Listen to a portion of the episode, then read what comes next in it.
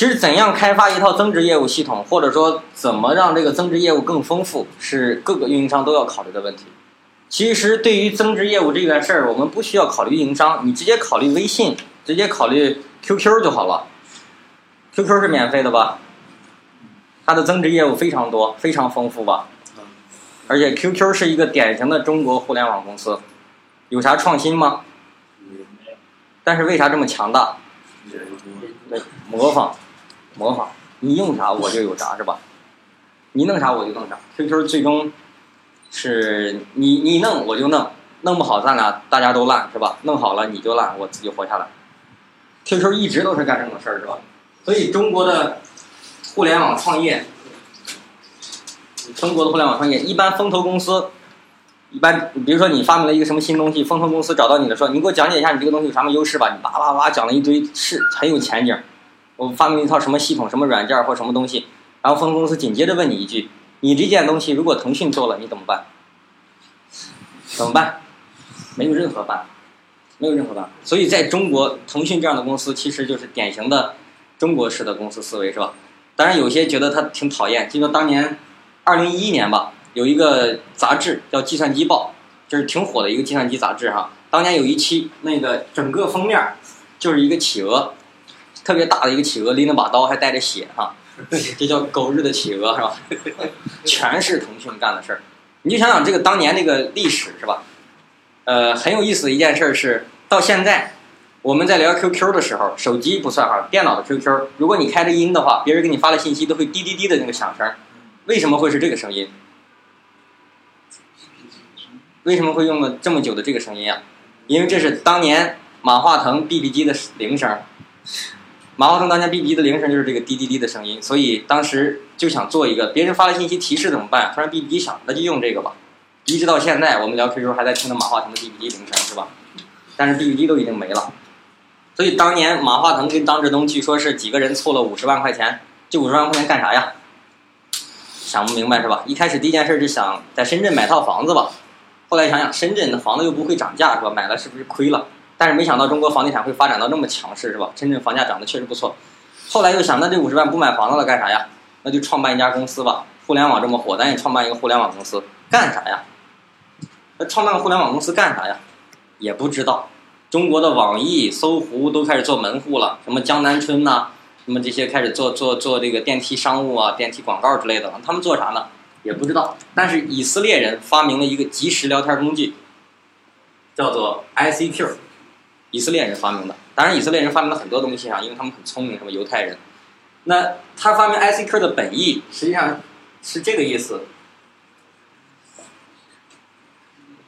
就是 ICQ，我找到你了，就是能够联系起来聊天。那马化腾他们做了一个公司叫腾讯，怎么办？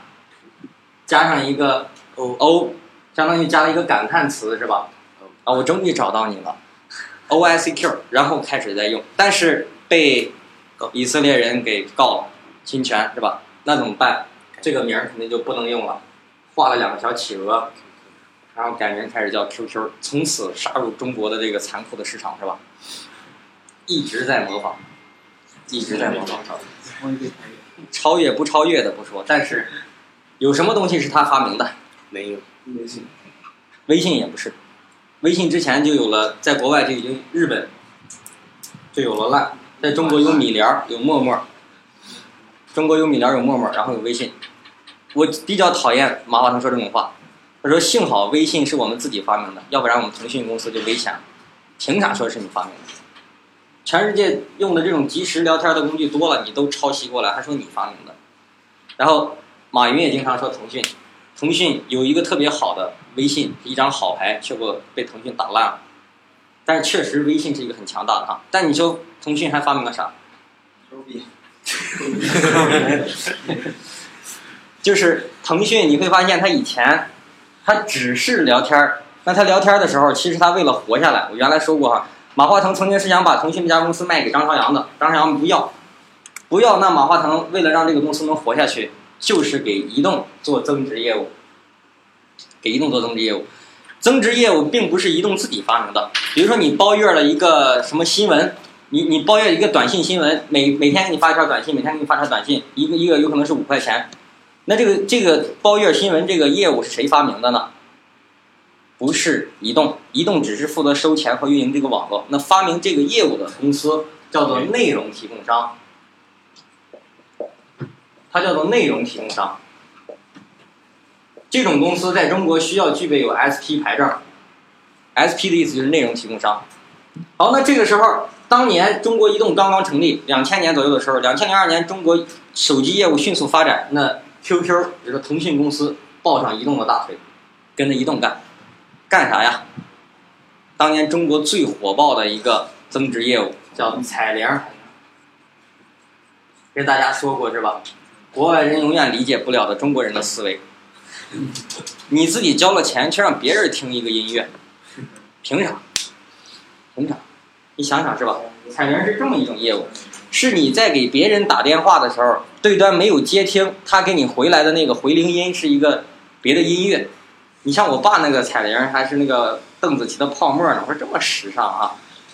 我问我爸，你这彩铃怎么弄的？说我不知道，啥叫彩铃啊？用电话自己就给它加上了。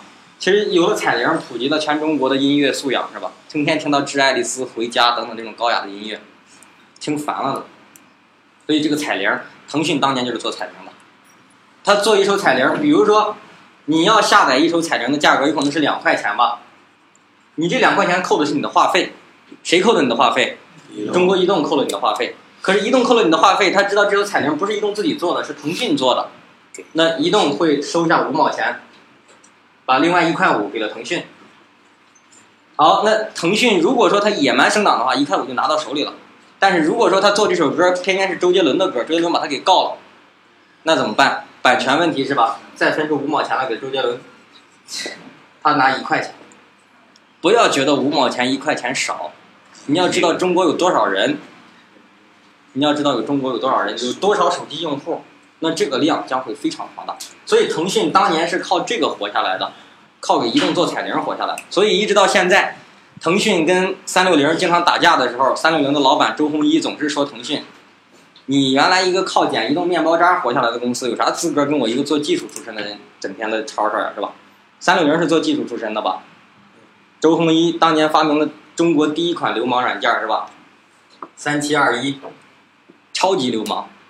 现在在历史上还能找到这个这个三七二一的证据，周鸿祎做的这款软件装到你电脑上就卸不掉，除非你重装系统，要不然你根本就卸不掉。它有啥功能呢？是一个浏览器的插件。曾经有一个非常非常恶劣的例子是吧？当有人在自己浏览器里边输入三 w 点 google 点 com 的时候，三六零的当当年不叫三六零了，三七二一提示你所访问的网站不存在，要想访问类似的网站，请点击这里，是吧？扯什么淡呀！你在互联网行业，你说谷歌不存在，你就相当于睁着眼睛说今天太阳没出来，开什么玩笑？周鸿祎当年是干这个的，所以到现在为止，三六零的病毒库是全世界所有杀毒软件里边病毒库更新最快的。为啥？自己他本身就干这个的是吧？本身就是干这个的，所以它的病毒库更新很快。所以我很讨厌三六零一切产品，但是说心里话，三六零这个公司在中国发展的还是很快的，还是很强大的。没有它。腾讯还是舒舒服服的在收着那个 Q 币的钱呢。有了它，腾讯开始感到危险了。有了它，中国在用杀毒软件都免费了。以前用的卡巴斯基、诺顿、什么 KV 三千呀，什么瑞星啊、金山呀，都是收钱的。三六零一出来全免费了，以后杀毒软件都免费了。这就是中国的互联网思维，不是说收费，而是通过免费的方式来赚到你各种各样的增值业务。靠这个来收费，腾讯就是有非常强大的这个能力。微信免费，QQ 免费，我全部都免费，但是我能通过其他的方式赚到很多的钱。这就是一个网络的发展。我们说中国的通信运营商的传统业务是这四大项，而增值业务是在任何一个行业里面都存在。你想想中国的互联网什么东西收费啊？基本都免费。但是如果你想体验个性化的服务的话，你就需要收费，就像那天咱说的腾讯的那个 QQ 秀是吧？你不想穿那一个小裤衩你想穿点漂亮的衣服，交钱，交钱。就像现在我 QQ，原来我 QQ 群，我有一个最大的群是两千人的群，最多人数的时候达到一千七百多个，后来我撑不住了，你你每年都得是 VIP 七以上才行，一年好几百块钱你就交给 QQ 了，感觉可可肯定别扭了是吧？你把这钱交给他，感觉特别没劲。而且这个群里边说话的人并不多，一千多人，有的时候就就群里边总有那种人是吧？他也不吱个声。后来有一天，衡水学院的一个学生，然后我我我跟他说哈，我说咱俩商量个事儿呗。他说啥呀？我说在那个群咱清理清理。我我我我我首先把其他所有管理员全部清了，然后我说我把你定成管理员，给你个任务。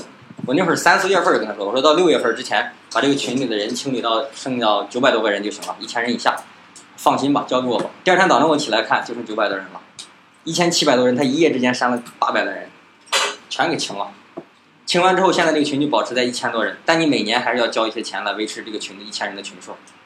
每天还在进，我这个群每天保持的人数都是九百、九百一、九百二，过两天清一清，清完再加进来，再过两天再清，清完再加进来，总是这种状态。那你就得交钱，你想体验服务我就交，你不交钱，你建的群最多只能装五百人，啊，最最早的时候只能装两百人，这都一样，就这点东西是吧？增值业务你不得不用。